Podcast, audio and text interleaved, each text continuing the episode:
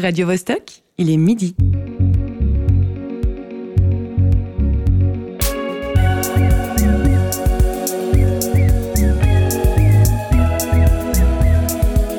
Midi bascule.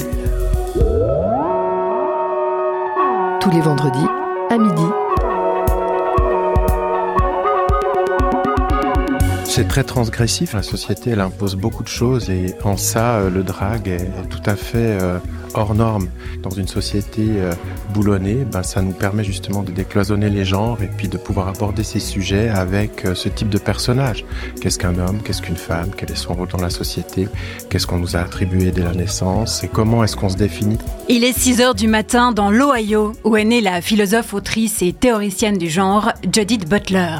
Il est 20h au Japon, pays qui se jouait des normes au XVIIe siècle avec un statut social particulier, celui des wakashu, de jeunes personnes à la beauté androgyne. Et il est midi dans notre studio radio où les identités sont multiples, variées et mouvantes. Alexis Rafaelov s'occupe de la technique aujourd'hui. En ouverture, on a entendu le comédien Vincent David qui se rend dans les bibliothèques pour lire des contes aux enfants. Habillé en drag queen, il leur apprend la tolérance. Qu'est-ce qui nous définit? Le genre, l'origine ethnique, la religion ou encore la profession font partie des éléments qui forment notre moi social. Quand on décide de suivre telle ou telle formation, on prend position dans le monde. Idem lorsqu'on fréquente ce groupe d'amis-ci plutôt que celui-là. Chaque expérience de vie donne à l'individu autonome l'occasion de se forger sa propre identité. Mais si les choix sont les nôtres en apparence, est-ce qu'on les effectue vraiment en toute liberté et en connaissance de cause? Les enseignements reçus n'étant pas neutres, certaines personnes les remettent en question et entrent alors en déconstruction. D'autre part, lorsque les alternatives n'existent pas, comment refuser les modèles? Dans une société basée par exemple, sur la binarité de genre, comment fait-on si on ne se reconnaît ni dans le masculin ni dans le féminin? Ou au contraire, qu'on se sent appartenir à l'un et à l'autre en même temps? Lorsqu'on réalise le peu de latitude qu'on a, on peut vouloir se défaire de l'héritage de nos ancêtres. Mais face à une société remplie de normes et de règles, comment se rebeller sans finir reclus? Midi bascule. Marie-Ève Musy. Pour explorer ces questions, je suis accompagnée de l'improvisateur, comédienne, metteur en scène et enseignante de théâtre Loïc Vallet. Bonjour. Bonjour. J'ai accordé les noms de tes métiers au masculin et au féminin car tu es non-binaire. Est-ce que tu rêves de l'époque où il n'y aura plus besoin de préciser ce point pour que les gens comprennent? Oui, je pense que ce sera beau. Autour de la table, grosse folie, aujourd'hui nous sommes quatre. Candice nous a rejoint pour sa première chronique de l'année. Elle nous parlera du spectacle Désobéir. Plus largement, Candice, qu'est-ce que t'inspire le thème de l'émission? Euh, c'est très large pour une émission en fait. C'est euh, ça, ça, me fait peur parce que j'ai l'impression qu'on ne pourra pas tout dire en une heure et que c'est très subtil aussi et ça demande euh, plus de réflexion, d'approfondissement. Mais on pourra peut-être faire un volet 2, 3, 4, qui sait. Et on verra. On Peut-être verra. une par saison. À ma droite, le satiriste de l'équipe, José Lillo. Comme à son habitude, il nous propose un point sur l'actualité. José, une question me brûle les lèvres depuis quelque temps.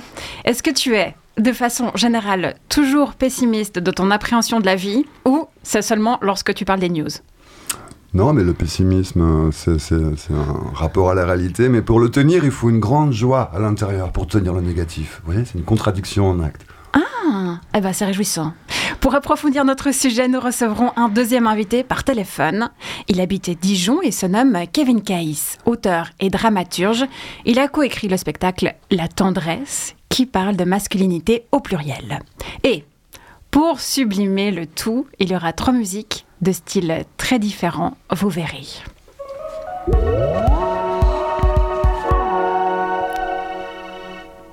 Loïc Vallet, on commence avec toi pour faire connaissance. Aujourd'hui, tu axes ta recherche artistique autour des liens entre le genre et la scène. On en parlera en fin d'émission. Pour l'instant, j'aimerais savoir euh, avec quel modèle tu as grandi dans ton enfance, puis plus tard dans ta formation? Grande question. Je pense que des modèles euh, queer dans mon enfance, j'en ai pas tant eu. Ou alors, euh, c'était des modèles de fiction. Et c'était des modèles de fiction à la moralité discutable, entre guillemets, dans le sens que euh, comme peut-être d'autres personnes queer qui nous écoutent, euh, j'ai toujours eu par exemple une fascination pour les méchants de Disney. Et, en fait, les méchants de Disney euh, ont un héritage de, ce qu'on appelle le queer coding. En fait, c'est des persos qui sont souvent très queer, qui jouent avec le genre, etc. Un très bon exemple, c'est Ursula de la petite sirène, qui est directement inspirée d'une drag, queen. C'était des, personnages qui me fascinaient un peu. Et puis, en grandissant, je pense que j'ai eu, euh, des modèles queer et spécifiquement non-binaires dans mon entourage proche. Euh, des gens que j'ai appris à côtoyer, avec qui ensuite j'ai tissé des liens, etc mais assez peu de modèles euh, médiatiques quand j'étais enfant. Comment s'est passée la prise de conscience de ta non-binarité? Euh, j'avais, euh, je, je, relationnais euh, romantiquement avec une personne qui était non-binaire, toujours le cas, et hum, j'ai, et j'avais aussi quelqu'un de, de, très proche avec qui j'étais à l'école, qui était à l'école de théâtre, qui était non-binaire, qui l'est toujours, et et, en fait, tout à coup, en discutant de leur rapport à ça, ça a fait très écho à moi et à mon rapport à ça. Et en fait, au fur et à mesure, je me suis rendu compte que ce système de binarité de genre, il m'était relativement étranger. Et, et j'avais réussi à, en, deviner les codes et en appréhender certains, mais il y avait quand même un, sentiment euh, d'incongruence un peu quelque part. Et, et en fait, au bout d'un moment, à force de découvrir les mots, d'entendre des expériences sur ça, de pouvoir parler avec des gens, etc. Euh, en fait, ça m'a fait me rendre compte que c'était quelque chose qui, qui me réalignait ce, cette conception-là de, de l'identité de genre. Alors, euh, certaines personnes euh, qui emploient le terme s'identifient au genre masculin et féminin, d'autres se situent entre les deux genres. Que veut dire pour toi non-binaire? Pour moi, non-binaire, c'est en dehors de ça. Euh, ça veut pas dire que c'est aucun des deux, ça veut pas dire que c'est les deux, ça veut pas dire que c'est entre les deux. J'ai tendance à dire que pour, moi, le, le genre, c'est un. Je, je, le vis beaucoup comme un, un, grand jeu auquel plein de gens jouent. Et je suis d'accord de connaître les règles, je suis pas tout le temps d'accord de jouer. T'es pas d'accord avec le concept en fait Je suis pas d'accord avec le concept. Alors, les constructions sociales, l'appartenance à un groupe, définir son identité sont des questions complexes, pas seulement pour les personnes non binaires, pour les hommes et les femmes aussi. On va écouter une partie de la bande-annonce du spectacle La tendresse qui parle de virilité et revoit les stéréotypes masculins. Je sais pas si je suis quelqu'un dont on se souvient. Je suis quelqu'un de très. Enfin, je suis pas atypique. Je suis assez banal, je crois. À notre âge, Penses qu'à ça. Je me dis, les 20 prochaines années de ma vie, j'ai une pile de livres et je fais que ça. J'apprends. Ma vie, c'est une succession de moments où je me suis dit, là c'est fini, c'est mort, je me relèverai pas. Alors tu tiens par la colère, tu te dis, je vais tout brûler, moi y compris. T'as l'impression que tu respires dans le feu. Avec les années, je me suis forgé une armure. Moi aussi. Ce qui me fait peur, c'est le bonheur. Enfin, c'est la souffrance que peut entraîner le bonheur quand ça s'arrête. Donc j'esquive. Quand je fais des insomnies, je vais voir mon fils qui dort. Ça m'apaise. Il est petit encore, mais il commence à m'imiter. Il essaie de faire des figures et de prendre le regard dur. Et je me dis, je veux pas lui léguer une armure aussi lourde que la mienne. Je te regarde, tu tiens ta girafe en peluche comme si c'était ton trésor le plus précieux. J'espère que tu garderas cette tendresse toute ta vie.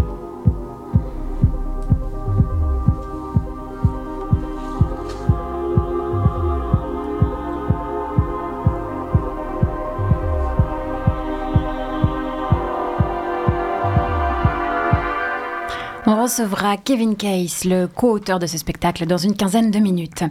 Loïc Vallet, que t'évoque cet extrait de bande-annonce? Alors, au-delà du fait que je trouve la musique spécialement belle euh, derrière et que je salue la personne qui l'a faite, je ne sais pas qui c'est, euh, je pense que ça m'évoque le fait que le genre, que ce soit en tant que. principalement en tant que système, euh, concerne tout le monde. J'ai l'impression que aujourd'hui, avec aussi l'emballement médiatique qu'il y a eu sur les questions trans, euh, on, a eu tendance à dire de manière euh, tacite que le, le genre c'était une question spécifique aux personnes trans et ou non binaires. Et en fait, c'est un système dans lequel on vit tous. Et je crois que c'est ça que ça m'évoque, de dire en fait, tout le monde a des injonctions par rapport à ça. José, tu as envie de rebondir là-dessus?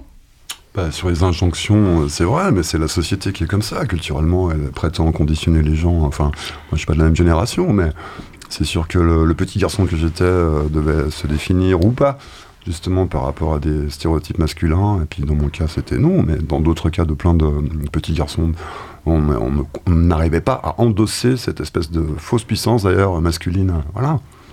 Et de ton côté, Candice?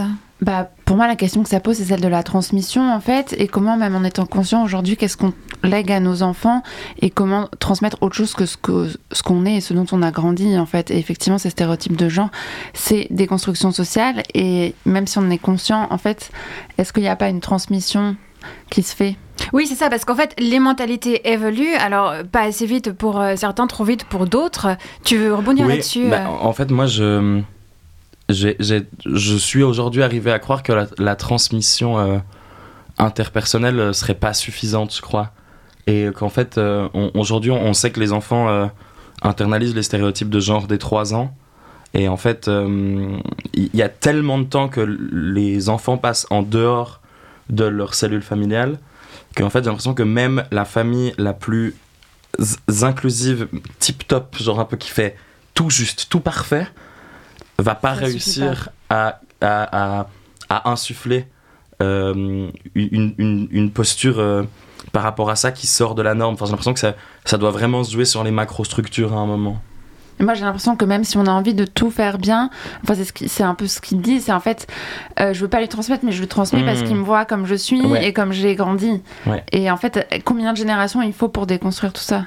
Alors, euh, il y a des gens qui disent 5. Voilà. Ça fait 125 Donc on ans. le verra pas. La médecine avance vite. Hein. Il est presque l'heure euh, d'écouter ta chronique, euh, Candice. On va le faire juste après une chanson. J'ai pensé au titre de Guidré intitulé Pisser debout pour te motiver. Est-ce que j'ai bien fait? En fait, je la connais pas. Mais non. Si. Eh ben alors tu me diras Donc ce que, je te dirai après. ce que tu penses juste après. J'avais des poils sur le torse, si dans mon jean ça faisait une bosse, si j'avais du poil au menton, mais pas comme Suzanne Boyle, non, comme un garçon. Aujourd'hui, on parle construction et déconstruction de l'individu. Comment façonne-t-on son identité au rythme des normes et des injonctions sociales? Alors, Candice, le verdict sur cette chanson? Bah, euh, moi j'ai appris à faire euh, pipi debout sans pisse debout dans les toilettes chimiques des festivals. Voilà. Donc euh, je suis contente. Ah, mais c'est incroyable, tu sais que j'ai euh, pensé- fille J'ai pensé à toi en écoutant cette chanson, mais sans savoir euh, ce, Eh, ce point-là, sans connaître tout ça. Bah, tu, tu m'apprendras. Alors, on continue la réflexion avec euh, présentement un focus sur la culture, l'ethnie et la religion. Candice a vu le spectacle Désobéir de Julie Berès. Il était joué mardi au théâtre du Forum Mérin. Désobéir, c'est un truc qu'on nous apprend pas à faire. En tout cas, pas à l'école ou à la maison. Mais ça peut sauver des vies, des trajectoires. Des fois, désobéir, c'est une question de survie. Sortir de l'enfermement d'un mari, d'un père, d'une communauté, d'une religion. En 2017, à Aubervilliers, en Seine-Saint-Denis, dans le 9-3 comme on dit, là où on nous dit dans les médias que ça craint, qu'il faut pas y aller, que ça tire à balles réelles, qu'il y a de la drogue, de la violence, mais pas policière. Bref, la banlieue parisienne et tous ses clichés. À la commande du théâtre de la commune, Julie Bérès et son équipe sont allées rencontrer des jeunes femmes issues de plusieurs générations d'immigration. Sophia, Sephora, Atis, Ayette, Lou et Charmine. C'est elles qui ont participé à l'écriture du spectacle à partir de leur vécu et à son interprétation. Et de quoi la pièce parle? De la difficulté d'être une femme issue de l'immigration.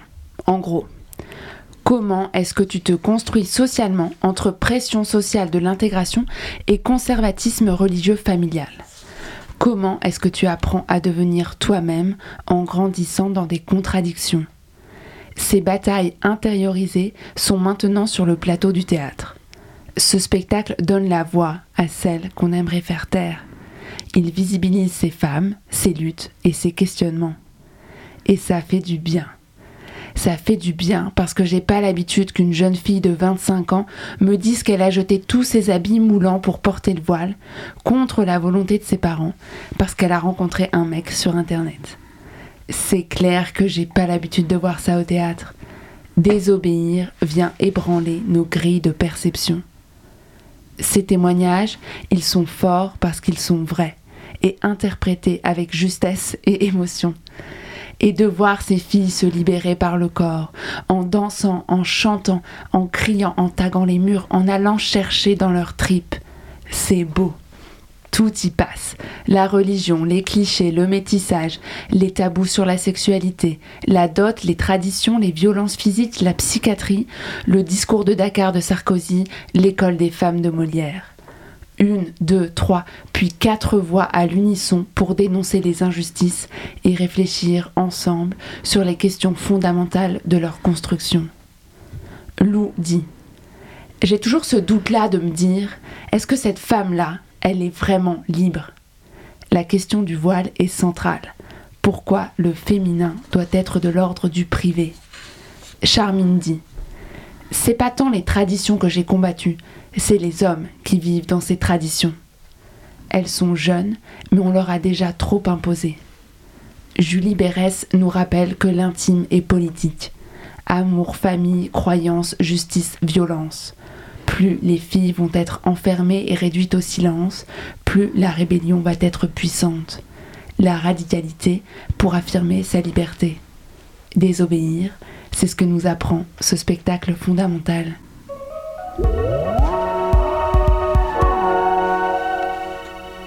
Merci Candice pour ce retour sur le spectacle. C'est quand la dernière fois que tu as désobéi personnellement? Bah, je crois que justement, j'essaye de d'éviter les gens qui puissent me donner des ordres et auxquels je devrais désobéir dans ma vie.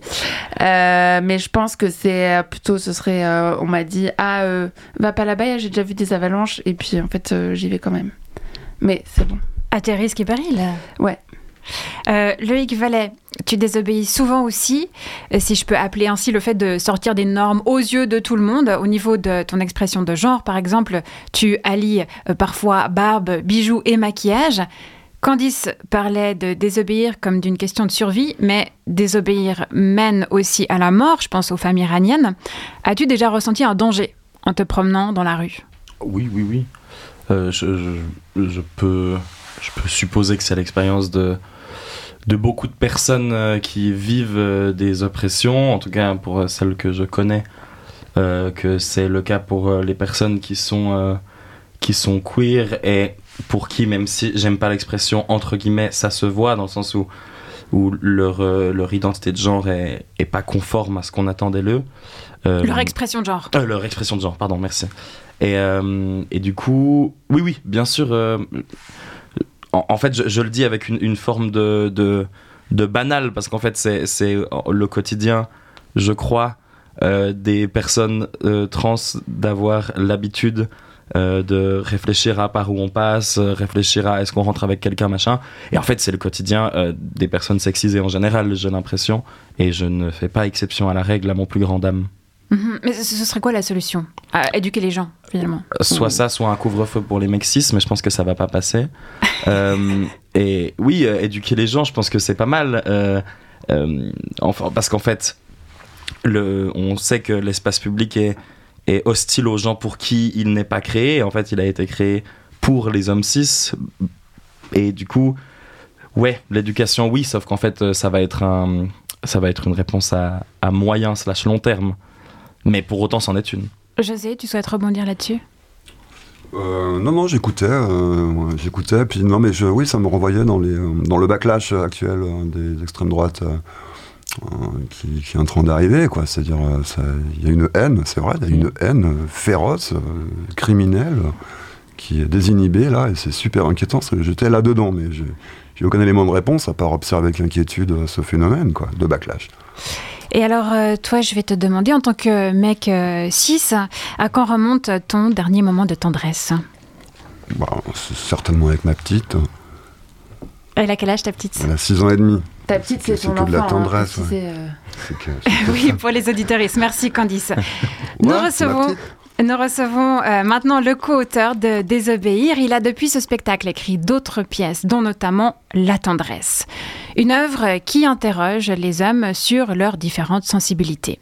Elle dresse le portrait de huit jeunes, de classe sociale et d'origines diverses. Kevin Case, bonjour.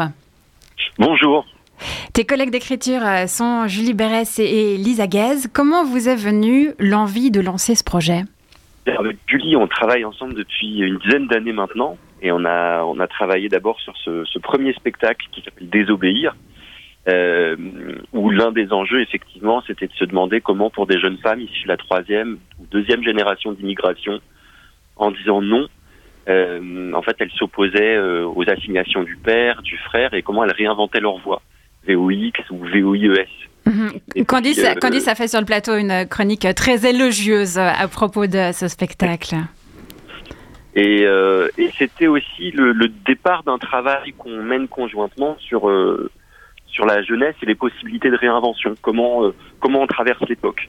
Et après ce spectacle Désobéir, on a on a eu envie comme comme en réponse, comme en continuité d'interroger euh, le masculin, les masculins, et, et de se demander qu'est-ce que ça veut dire d'être un, un mec bien quand on a 25 ans en ce moment, notamment après des, des révolutions aussi importantes que, que MeToo.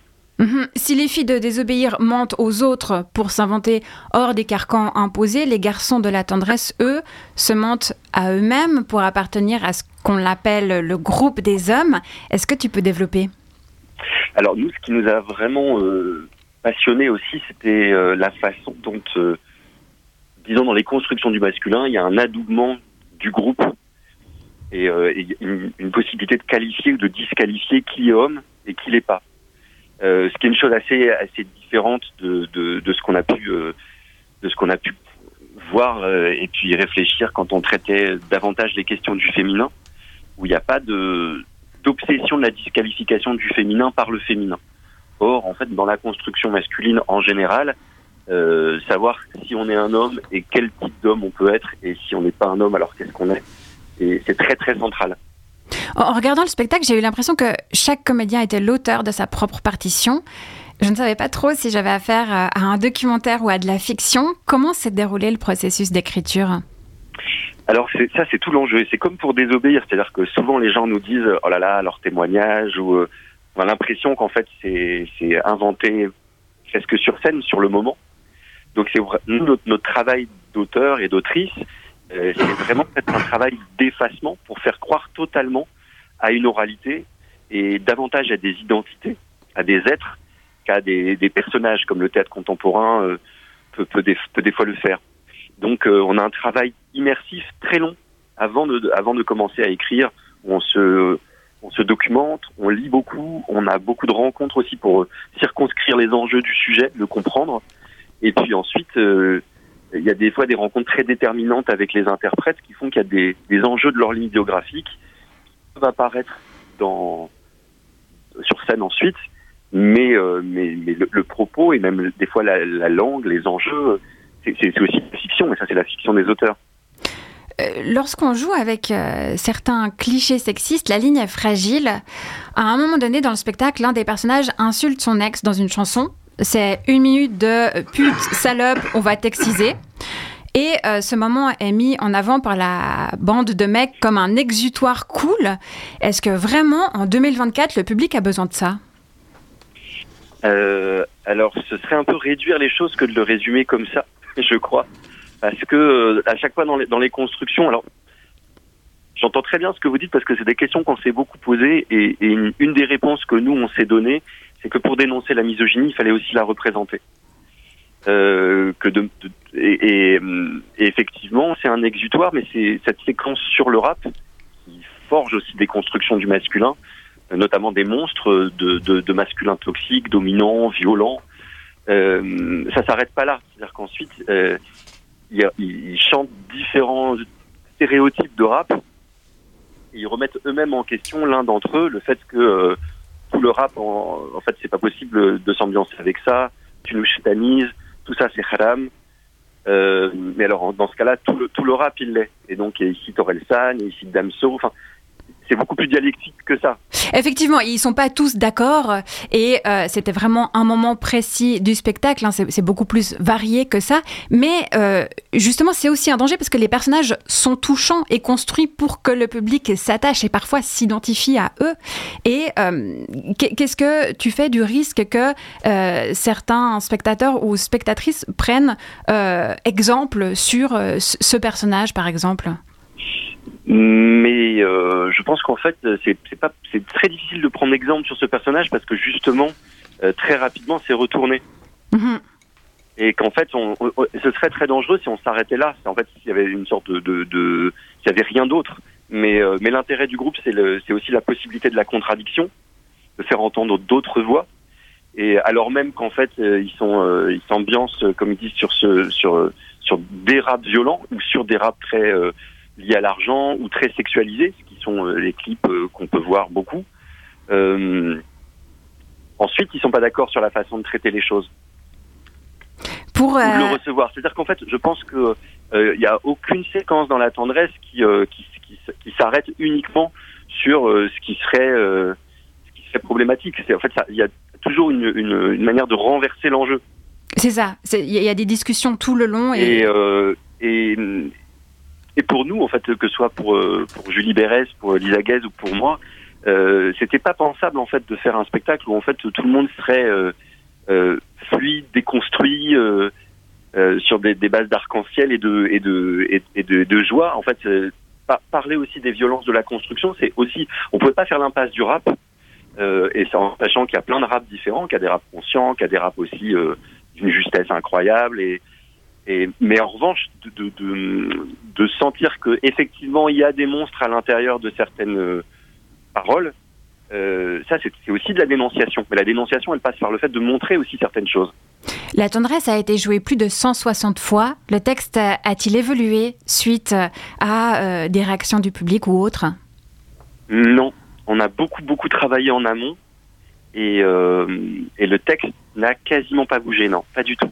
Des fois c'est des petits mots, c'est des petites choses, euh, mais, mais non, ça, ça, ça bouge pas du tout. Les partitions, elles sont très très fixes, d'autant plus que comme l'enjeu c'est d'avoir cette sensation de, de grande spontanéité, d'inventivité sur scène, euh, on, on est très prudent avec ça. Pour les méticuleux euh, de construire cette partition. Euh, pour, les personnes intéressées, la tendresse est en tournée. Deux dates sont prévues au théâtre du Forum Mérin les 29 février et 1er mars. Kevin Case, tu répètes actuellement un nouveau projet sur l'éducation sentimentale. Le format est plus léger, deux personnes se partagent le plateau. Tu nous en dis deux mots? Alors, éducation sentimentale, c'est le nouveau projet sur lequel on se lance avec Julie Bérès.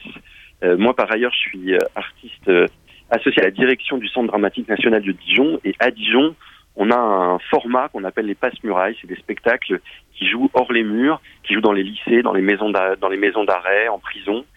Et, euh, et on a décidé de retravailler la partition de la tendresse pour deux acteurs uniquement et de travailler davantage sur la question de, de l'amitié et de la confidence. Et autant la, tendresse traitait le groupe des hommes euh, dans leur, euh, ouais, enfin la construction masculine dans le groupe, autant là c'est davantage dans cette sensation de confidence qu'on peut avoir quand on n'est que deux. Mais Merci beaucoup pour, euh, pour ces détails. Et je me réjouis aussi de savoir que voilà ce spectacle-là et, et les enjeux forts qu'il porte euh, vont pouvoir aller dans des dans des lycées de- et, et rencontrer des publics qui euh, peut-être ne viendraient pas au théâtre. Très bien, on vous souhaite euh, le meilleur dans ce nouveau projet alors. Merci d'avoir pris le temps de nous téléphoner malgré merci les répétitions. et je, je me réjouis euh, que le spectacle, on se réjouit que le spectacle vienne en, en Suisse. On en est très content.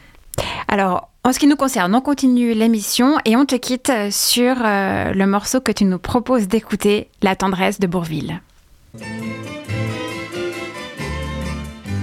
Un enfant nous embrasse parce qu'on le rend heureux.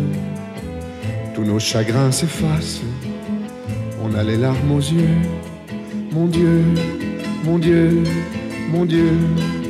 Dans votre immense sagesse, immense ferveur, faites donc pleuvoir sans cesse au fond de nos cœurs des torrents de tendresse pour que règne l'amour règne l'amour. jusqu'à la fin des jours.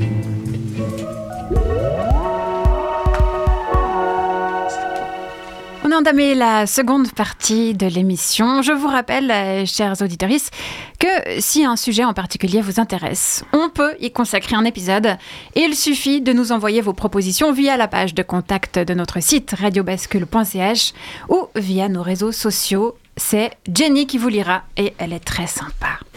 J'aimerais euh, votre avis en plateau sur un élément qui a été relevé durant le téléphone. Comment traiter les clichés? Loïc Vallet, tu as l'habitude de le faire en improvisation. Mhm. Comment ne pas être outrancier? Est-ce que tu as déjà vu des équipes d'impro se faire huer par le public car elles étaient allées trop loin? Euh, non. Non, euh, alors déjà parce que je trouve que c'est... euh, je, je crois pas que l'improvisation, en tout cas dans ses formes les plus classiques, euh, est un dispositif théâtral qui permette au, au public de s'opposer beaucoup à ce qui se passe sur scène. Parce que c'est... Même si c'est participatif et tout ça, j'ai l'impression que dans son acception la plus classique, il y a un truc un peu de, de joie et tout ça, et que c'est très dur en tant que public de, de faire un peu un statement de ça, ça ne va pas. Pour autant, j'ai vu des troupes d'improvisation faire nimp.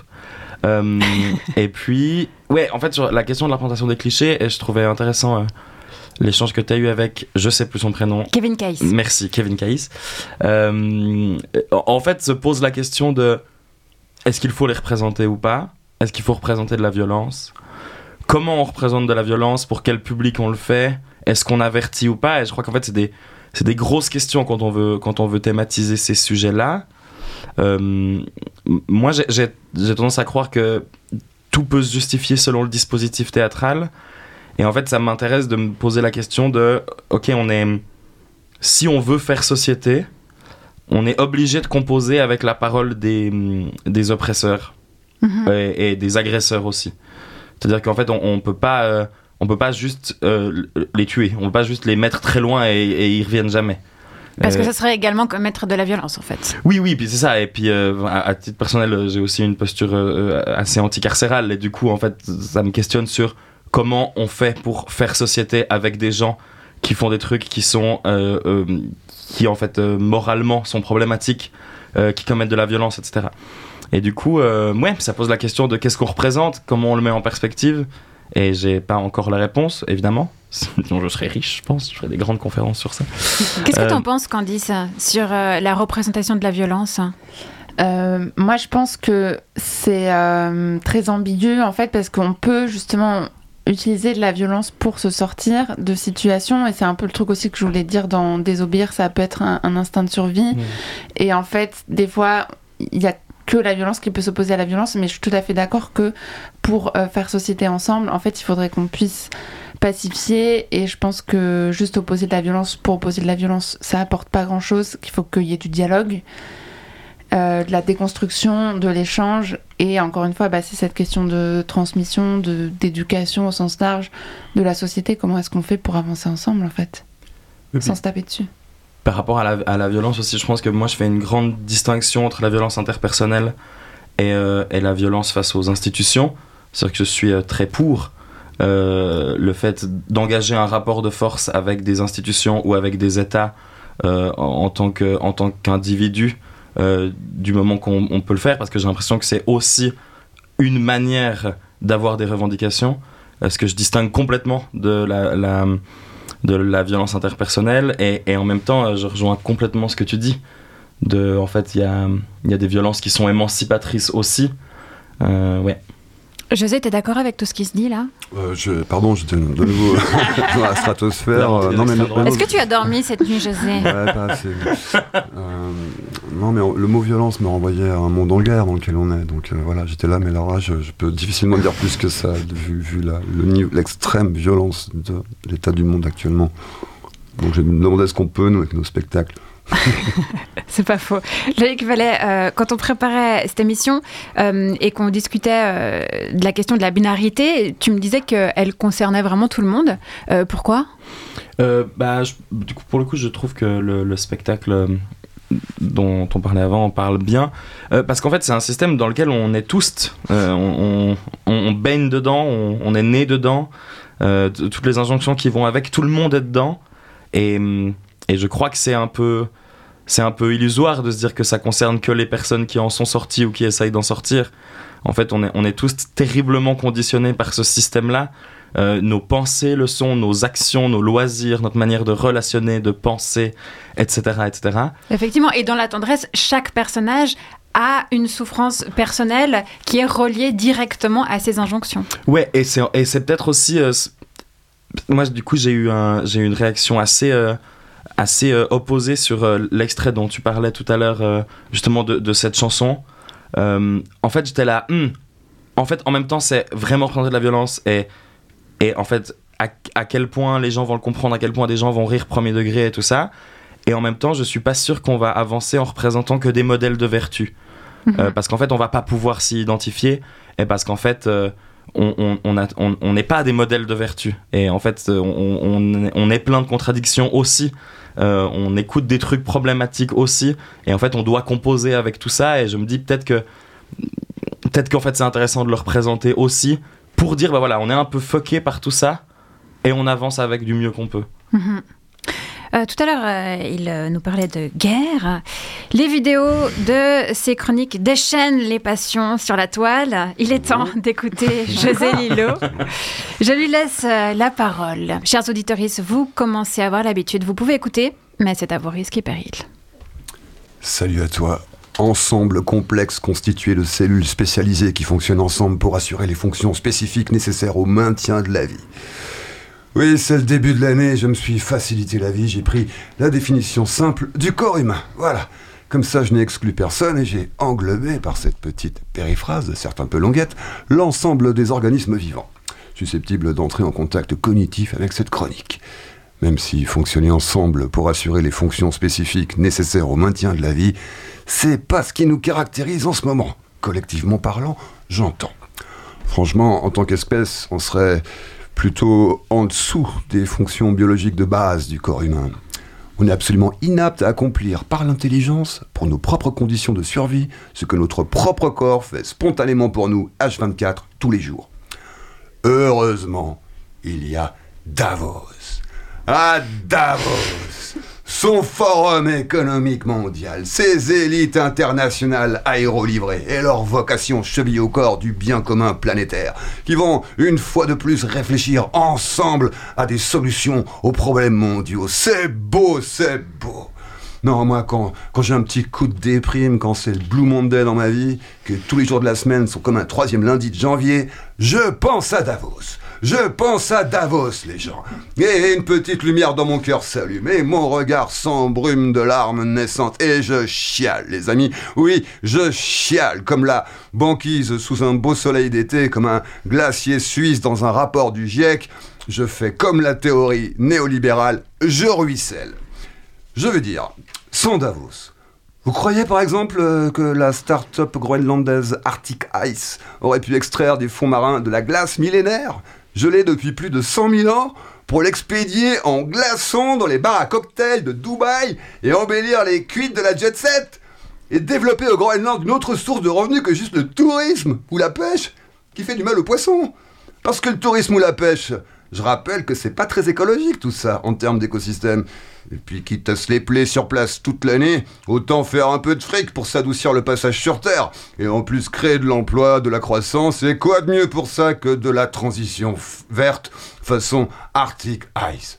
Non les gens, pour que des initiatives de ce genre puissent voir le jour, il faut de la dérégulation mondiale, il faut du rien à foutrisme organisé, il faut du libertarianisme économique à échelle mondiale, il faut du Davos je rappelle que Nuuk, Dubaï, c'est à 30 000 km de flotte. Océan Nord-Atlantique, Méditerranée, Canal de Suez, mer Rouge, mer d'Arabie, Golfe d'Oman. C'est pas beau cet accord économique territorial naval. C'est pas beau le multiculturalisme de la marchandise. La liberté du commerce mondialisé, moi je dis, c'est la Joconde du 21e siècle. Ça te regarde avec un petit sourire en coin, et tu sais pas si ça se fout de ta gueule ou si c'est simplement du bonheur à l'état pur. Je trouve que de façon générale, nous les gens, le commun, le vulgaire, les gauchiantes et les gauchiants, on souffre de manque de gratitude envers nos élites.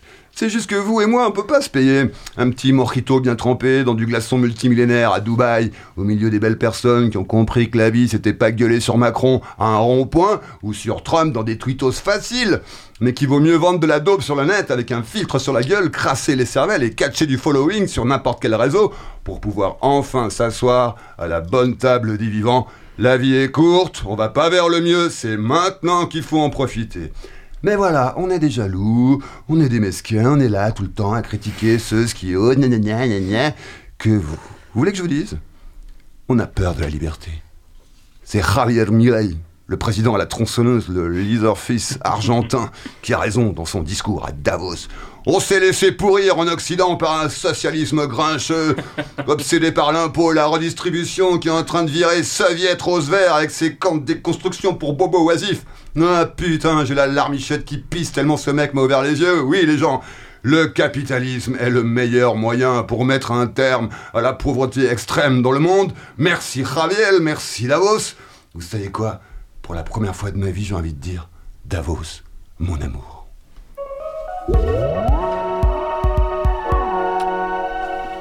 Tendresse. Merci, José, pour euh, ce regard euh, empli de tendresse sur l'actualité. Donc, qu'est-ce qu'on fait avec euh, ces réflexions euh, Loïc Vallet, les êtres humains sont-ils une cause perdue? Sont-ils une cause perdue? Euh, euh, euh, je, je pense que oui, l'humanité est pas, spécialement une cause gagnée, ouais. Je, je, je rejoins euh, euh, la posture euh, nietzschéenne de pessimiste joyeux euh, et de la personne en face de moi, oui, oui. Mais, mais après, pour autant, ça ne veut pas dire qu'il faut rien faire. Même si on va pas forcément vers le mieux, il faut continuer à lutter parce que sinon, c'est vraiment, sinon ça sert plus à rien d'être là. Tu m'as recommandé un groupe euh, punk rock de Oui. la Nouvelle-Orléans, Dog Park Dissidents, Oui, j'ai fait ça. et euh, leur morceau Queer as in Fuck You. Oui. Qu'est-ce que tu aimes dans ce groupe et dans ce titre? Euh, j'aime j'aime spécialement le, le rappel que le fait d'être queer peut être une posture politique complète et que en fait on ne souhaite pas euh, de s'intégrer aux normes de l'hétérosexualité comme système mais en fait on souhaite le changer. Il y a un très bon extrait dedans qui le dit qui dit I don't wanna get married I don't wanna be just like you. Donc je, traduis, je ne veux Voilà. pas me marier, je ne veux pas être comme toi. Je peux enchaîner? Ouais ouais ouais. Personne n'a pris la peine de me demander, ils ont dit que je devais être comme toi. exactement. Du coup queer euh, comme dans Allez vous faire foutre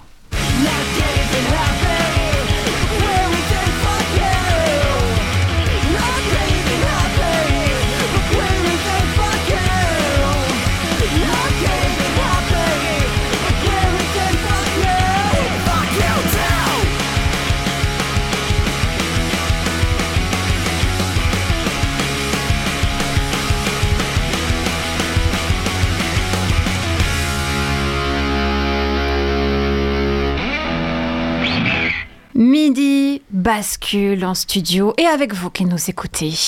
L'émission continue jusqu'à 13h. Aujourd'hui, on parle de la façon dont chacun, chacune forge son identité dans une société très peu normative, n'est-ce pas?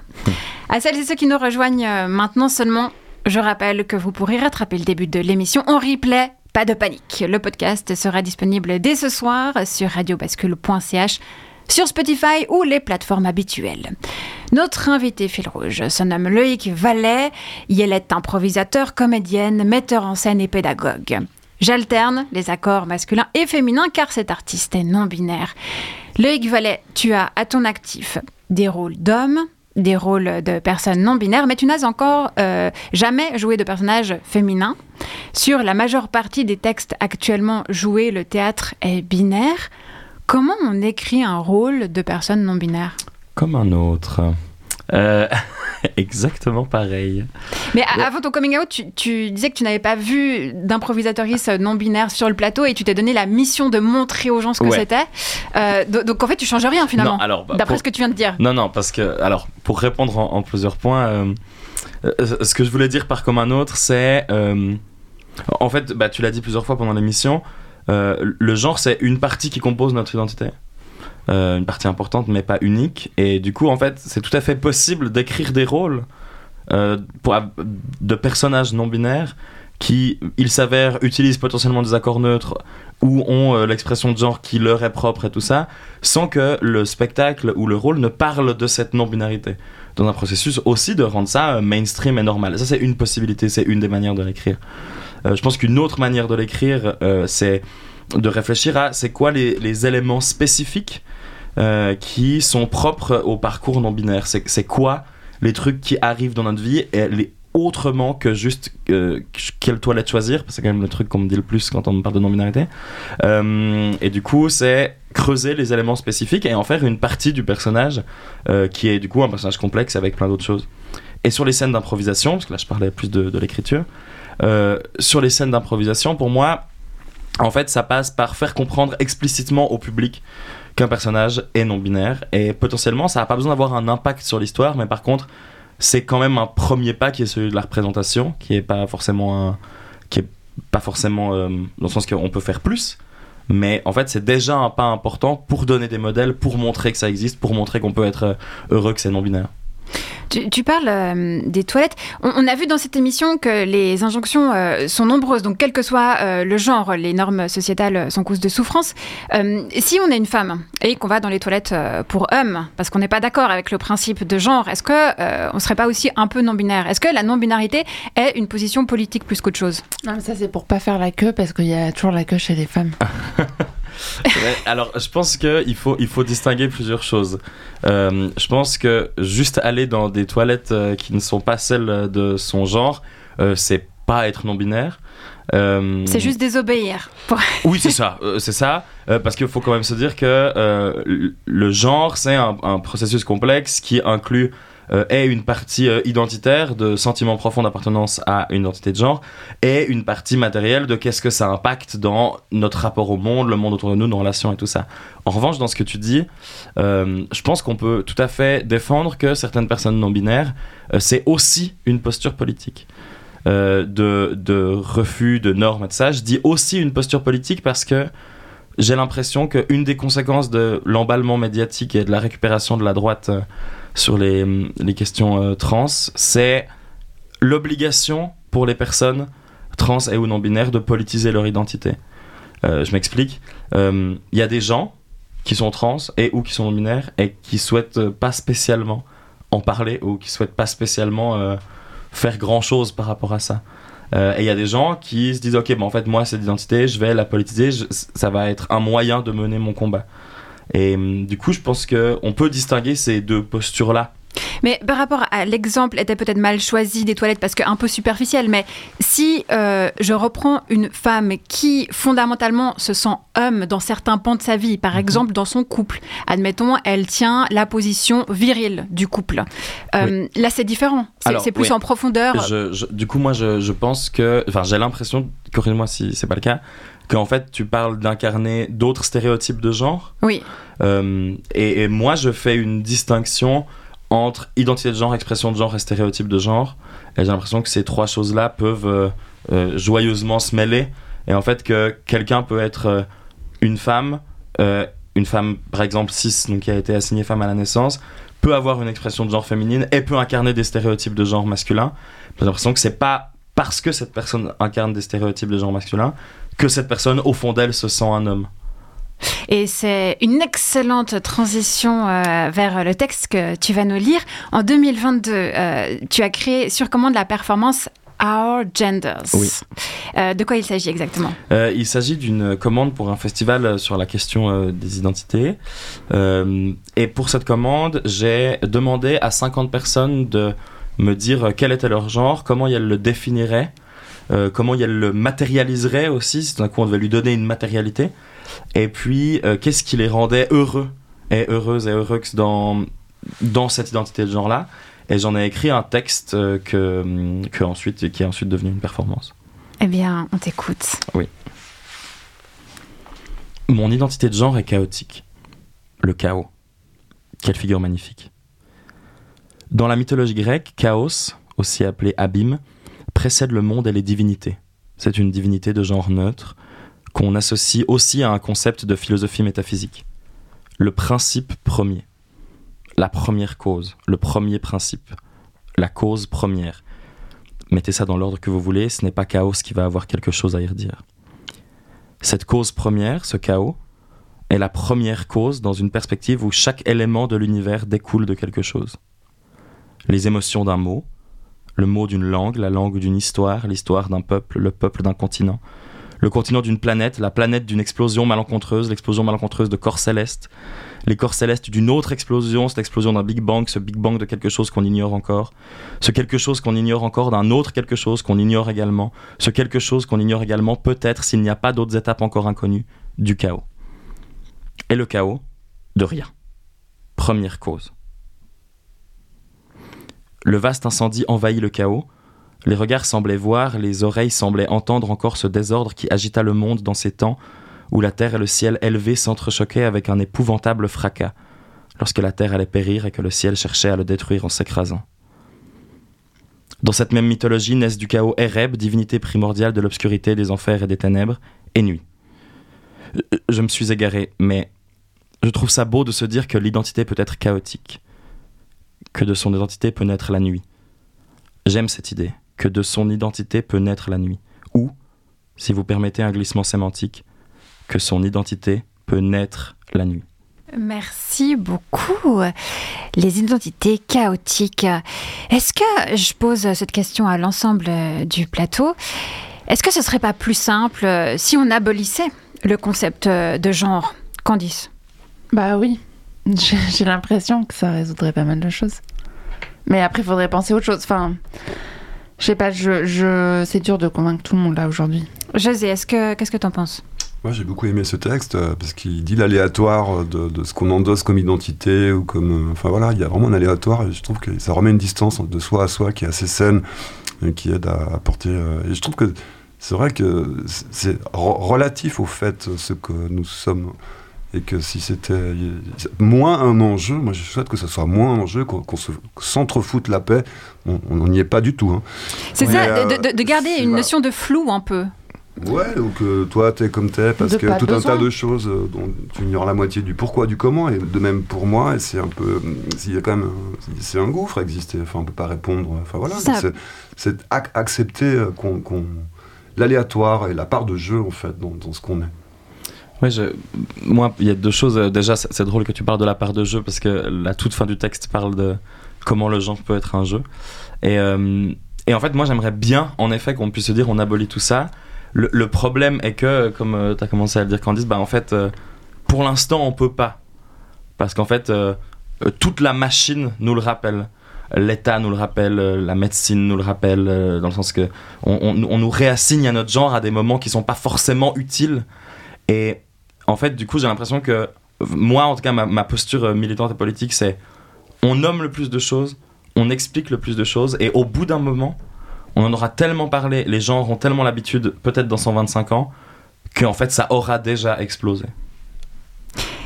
On pourra te voir sur scène euh, le 27 janvier à Lausanne pour euh, un match d'impro cette fois. C'est ça, à Lola du Belvédère.